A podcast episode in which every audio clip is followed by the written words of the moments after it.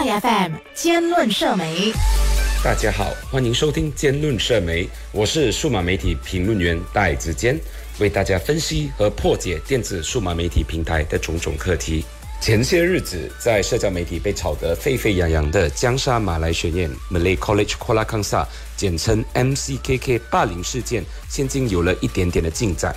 霹雳州总警长拿杜斯里莫哈默尤斯里前几天发表文告表示，江沙 MCKK 霸凌事件已经完成调查，并于周一，也就是十一月六日，呈交于副检察司。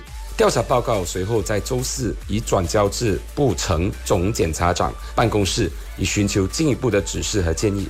咦，霸凌事件不是一直都有吗？为什么这次看似普通的霸凌事件，却在马来和英文社交媒体圈子内被炒得那么火热？主要的原因有两个：第一，就是江沙马来学院的背景；第二。则是霸凌受害者家人和学校家协，也就是家教协会，在社交媒体互相指责的内容被狂传。江沙马来学院 （Malay College MCKK） 是位于霹雳州一所历史等同于国家历史的住宿学院。它成立于1905年，最初旨在为统治者阶级，也就是苏丹殿下们的贵族子弟提供正规教育。随着时间的推移，这一所寄宿学校逐渐开放给成绩优异的男性乌裔公民，成为了培养未来领导者和专业人士的摇篮。其校友圈在政商界更是庞大，包括时任首相拿督斯里安华、时任经济部长拉菲兹、时任贸销部长东姑扎富鲁、五届历代最高元首和苏丹，甚至包括了乌统的创始人 Dato On jafa 等等。马来学院 MCKK 的学员建筑具有独特的殖民地风格，是马来西亚国家文化遗产的一部分。江沙马来学院不仅是在马来西亚，甚至是在国际上也享有很高的声誉。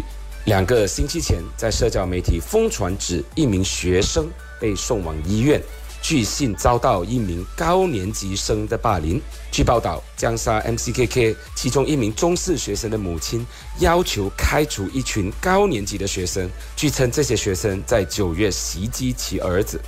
这名不愿意透露姓名的母亲也质疑校方没有执行“你一旦触碰就必须开除”的校策。随后，江沙马来学院 MCKK 的家教协会。批评受害者家属在社交媒体和网络发布有关霸凌事件的视频，并进一步发酵，声称此举对学校形象构成负面影响，因此发声敦促民众停止诋毁该学院的声誉，并已就此向警方报案。受害者姐姐阿米拉随后在 Instagram 上分享弟弟故事，她说。因为我们想要私下友好解决此事的所有努力和诚意都得不到好的效果，所以我们决定将此事于社交媒体公开于众。我们不仅仅是为弟弟伸张正义，也是因为担心他的安全。今天可能是严重的伤害，让下一步会是什么呢？最终我们真的需要互相照顾。也同时发表了一个 hashtag 站出来反对霸凌这样子的 Instagram 帖子。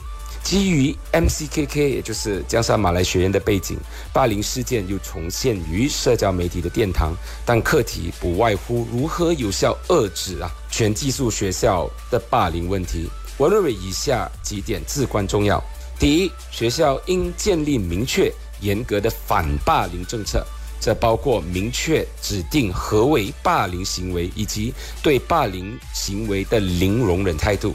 教育机构需要确保所有师生都了解这些政策，并确保和明确如何在发现霸凌事件之后采取行动。其次，学校必须加强师生之间的沟通，教师应接受专业培训，以识别潜在的霸凌行为，并及时干预。同时，学校也应该鼓励学生在遇到霸凌时积极的寻求帮助，无论是向老师、学生辅导员，还是向家长禀报。再者，培养学生的同理心和责任感也是关键。通过课程和活动，教育学生理解和尊重彼此之间的差异，以及了解他人的感受，这对于建立一个包容和尊重学员环境至关重要。最后，家长的参与也不可或缺。学校应与家长保持紧密的联系，同时监督和指导孩子的行为，以及在必要的时候提供干预和支持。综上所述，预防学员霸凌需要学校、老师、学生和家长的共同努力。通过建立明确的政策，加强沟通，培养同理心和责任感，以及家长的积极参与，共同营造一个安全、健康以及互相尊重的学习环境。我的分享到此而已，谢谢。IFM 兼论社媒。